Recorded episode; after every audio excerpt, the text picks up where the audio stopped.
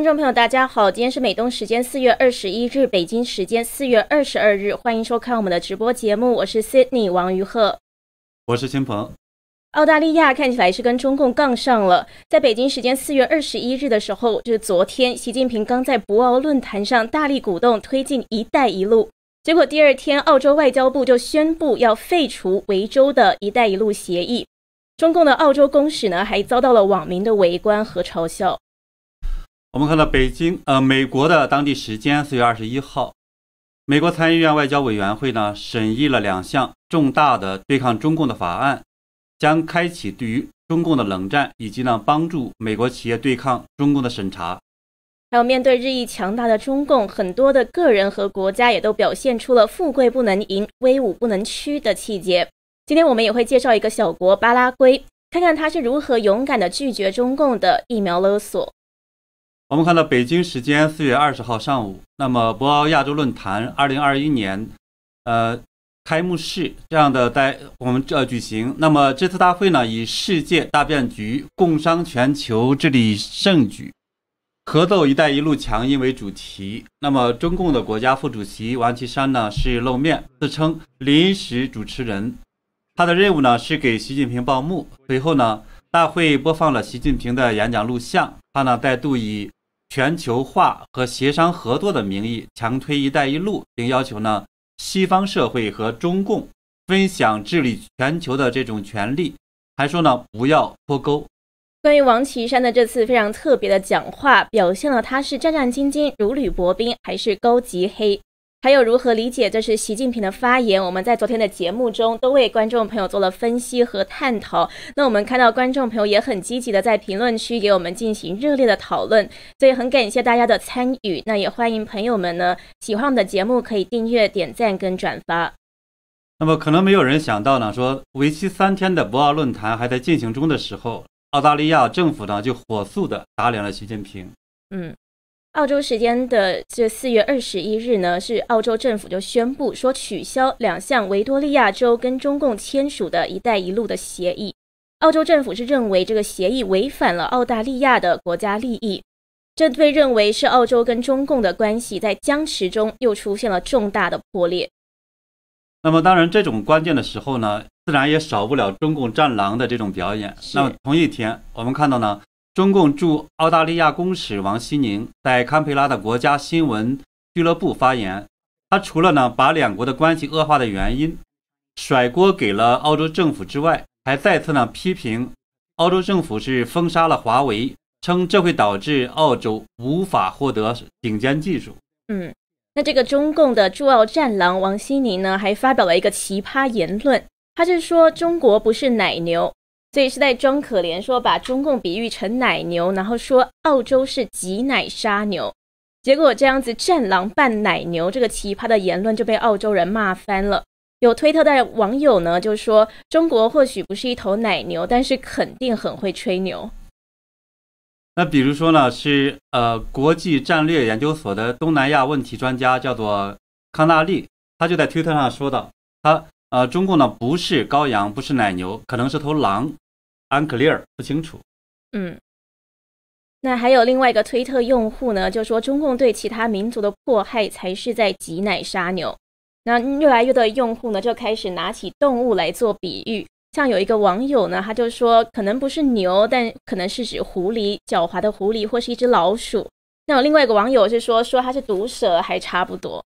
结果呢，有一个自由记者 Thomas，他就分享了中共驻爱尔兰的战狼之前呢也是自比羔羊的一个推特。那说呢，中共外交官员呢是把所有哪一些中共不是的农场动物都罗列出来了。对中共呢，看起来是想披上一个这种温柔的或什么羔羊啊、奶牛啊等等这样一个外衣。不过呢，就是遭到了我们看到澳洲的网友们的这样的一个嘲讽。嗯，呃，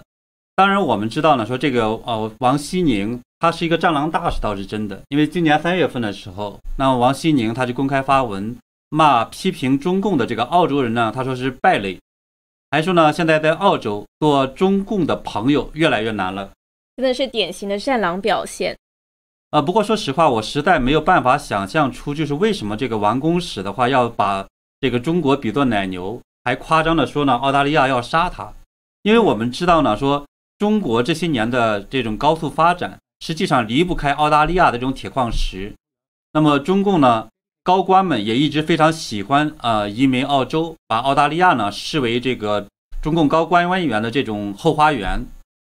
嗯，目前呢，我们也知道说两国交恶有几个原因，嗯，一个呢是中共在澳大利亚的这种渗透，啊，第二个呢是澳大利亚因为是国家安全的原因拒绝使用华为的电信产品，而最近的一个重大的原因呢就是中共隐瞒呃病毒的疫情导致全球蔓延，那么澳大利亚要求是独立调查，结果呢中共也是恼羞成怒，开始了制裁呃澳大利亚。对，其实两国交恶，中共自身的原因很大，包括之前是对澳洲的葡萄酒开征这种高高额的惩罚性关税，结果最近是传出还是抵挡不住这个葡萄酒持续的销往中国，所以现在呢又是以标签不合格、超范围使用食品添加剂为理由，把澳洲的葡萄酒又退货又是销毁的。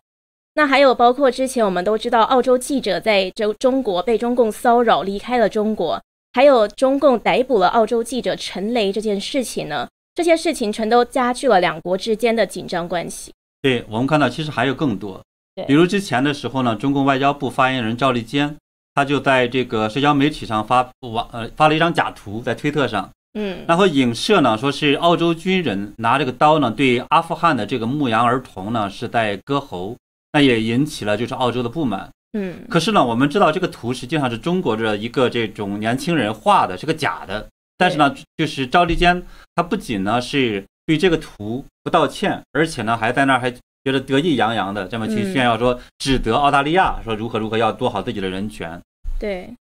那其实呢，这个总理莫里森他那个微信的发文态度是很好的，他还说呢，此事不减损澳洲对中国人的族群的尊重和感谢，还有澳洲与中国人民的友谊。可是没有想到，微信呢还是把它删文了，然后还说它的内容涉及这个煽动、误导、违背客观事实的文字，还说他捏造社会热点、歪曲历史事件、混淆公众视听。所以这样的把这个两国关系实际上是这种战狼方式越搞越糟。对，那么当然也就引起了我们看到呢澳洲民众的这种不满。这个原因呢，当然其实看起来也主要就是中共的造成的。嗯。那其实呢，这次澳洲取消的一带一路协议，其实是维多利亚这个州的州政府和中共签署的，所以不是联邦政府签署的。那现在是联邦政府来取消。那澳洲的外长是说，这是根据新通过的一个二零二零年的外交关系法案，这份协议是跟欧澳洲外交政策不符，不利于外交关系，所以呢才会把这个一带一路协议给废除掉了。那这个就是把它取消掉了。那这个外交关系法案，那时候我记得也是闹得沸沸扬扬。对，这个法案呢是在去年十二月份的时候被联邦议会是正式通过。那时候，呃，外界就认为呢，说这个法案就是针对中共的这个“一带一路”来的，甚至直接就是针对这个维州呃来的。因为维州政府的话呢，实际上就是他在没有就是获得本州的这个反对党，甚至是参议议员们，甚至是我们看到维州的这个民众同意的情况下。他就呢开始去要推行和中共的这样的这种我们叫“一带一路”的一个协议。这个呢，在一开始的时候就遭到了这个联邦政府的一个非常强烈的反对。但是呢，维州政府也是呃置若罔闻，所以最最后呢，导致了说整个的呃全澳洲的朝野，那么就是非常这种反对。那么去年的大瘟疫之后呢，我们看到中共的种种的表现，就导致了。整个的这种在推行这个法案的时候，那么非常容易的就通过了。那么在呃推在这个制定的过程中呢，中共当时就非常的这种生气，也非常担心，因为他很清楚这个法案就是针对这个“一带一路”的这样的一个协议来的，所以呢，当时还呃对澳大利亚政府的话还骂骂咧咧的。所以我记得当时也是发生了一个长时间的一个争执。对，可是这个法案呢还是通过了。那现在通过了之后，就赋予澳洲的联邦政府权力。就说可以废除这个州政府跟外国签署的，他们觉得违反了澳洲国家利益的协议。那这一次呢，就是“一带一路”。的确呢，这个法案呢，就是冲冲着“一带一路”来的。那其实呢，这个协议呢，的确让他们澳洲的州府跟联邦政府，就维州的州府那时候呢，就有一些冲突。那二月份的时候，澳洲的总理莫里森就说过了，他说看不到这个“一带一路”协议对澳洲有任何的益处。他还拿出了一个澳洲统计局的数据，说自从维州签署了一带一路之后呢，这个对华的贸易逆差增加了百分之二十五，就等于说是累计对华的贸易进口额比出口额还要多了四百二十亿澳元。那如果从二零一四年开始统计的话，等于说是维州的这个对华贸易逆差翻了一倍。对，也就是说呢，澳洲呃维州政府的话，它以这种给当地带来这种就业和贸易等等这样的一些优势来讲的话，其实最后从事实效果来看的话，实际上是相反的。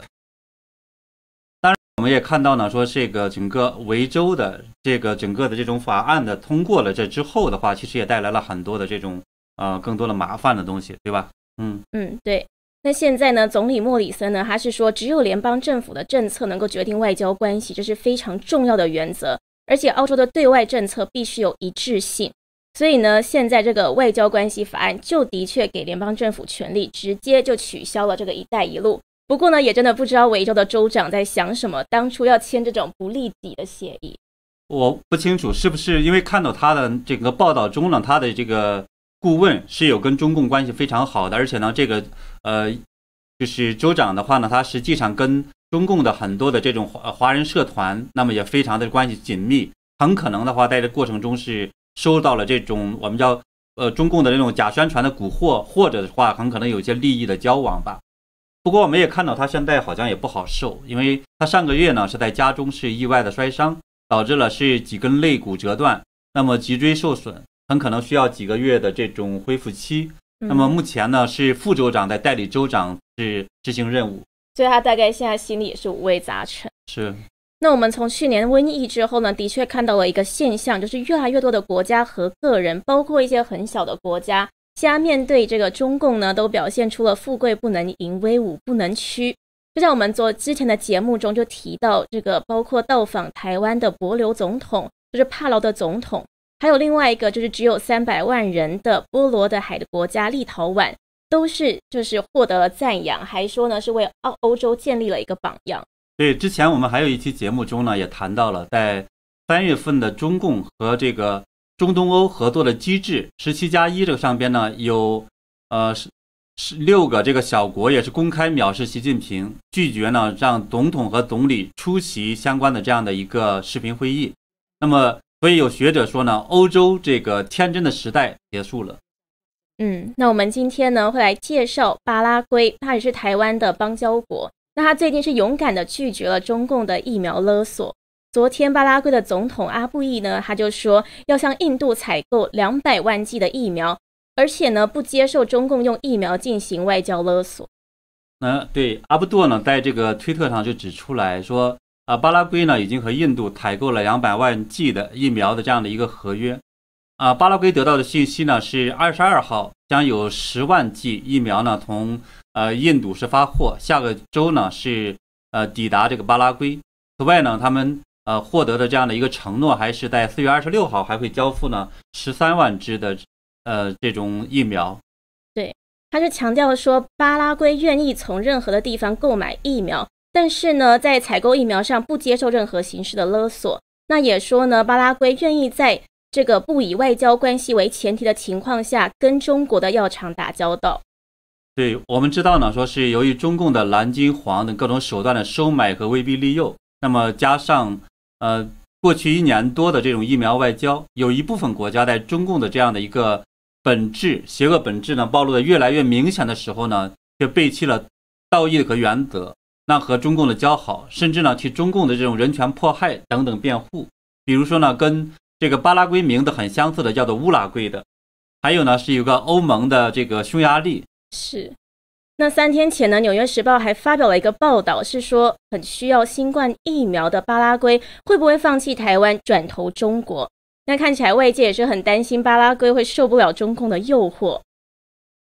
不过呢，我们现在看到呢，是巴拉圭呢是经历了这样的一个挑战，对吧？嗯，对。另外呢，我们 c y 我们知道说这个呃南美小国巴拉圭呢，也是中华民国的十五个邦交国之一。那么你看到的话，就是台湾外交部是如何回应的？嗯，四月二十一日，台湾的外交部是说支持巴拉圭，那还说疫苗的取得呢，不仅涉及工位问题，更是人道的议题，不该沦为政治操作的工具。那还说台湾同样强烈反对任何以隐含的附带条件的方式提供疫苗，作为破坏巴拉圭跟台湾的邦谊的手段。嗯，我觉得说的挺好的，因为本来呢就是疫苗还有这些防疫物资就是人道援助的这样的一个这种呃工具，对吧？嗯，而中共呢却拿把它作为呢是政治的这种谋取政治利益，而且呢一方面还诱惑部分意志不坚定的国家，而另一方面的话又对任何要求。呃，调查病毒来源的国家进行打压，我觉得真的是很邪恶。是，不过呢，好在是越来越多的国家呢看清了中共的这种真面目。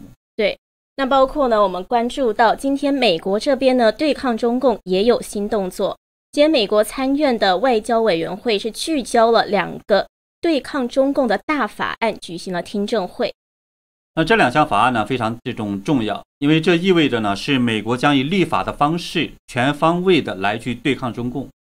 而且呢，就是我们看到今天的这个法案，虽然它是在呃参议院外交呃委员会这个层面进行讨论，那么呢，但是因为这两个都是这都是呢两党这种重量级的参议员共同提出来的，所以可以看出来，其实会清晰的昭示着美国对中共的下一步的这种重大的政策走向。对，那第一个叫做《二零二一年战略竞争法案》，今天是高票通过了这个审议。那接下来会交送参众两院去全院表决。这个法案是被视为是近年来最重大的对抗中共的法案，就连新华社都大喊着说要警惕。对，而且这个法案呢是在这个参议院多数党领袖舒默的指示下，因为他二月份说过这个法案，那么推出来的。所以呢，这实际上我呃就代表着这个美国新一届政府以及呢就是现在的这种执政党的这种意志。所以的话，应该说最终通过是没有意义的，没有悬念的。嗯，而且这个法案呢，也外界也说是美国历史上迄今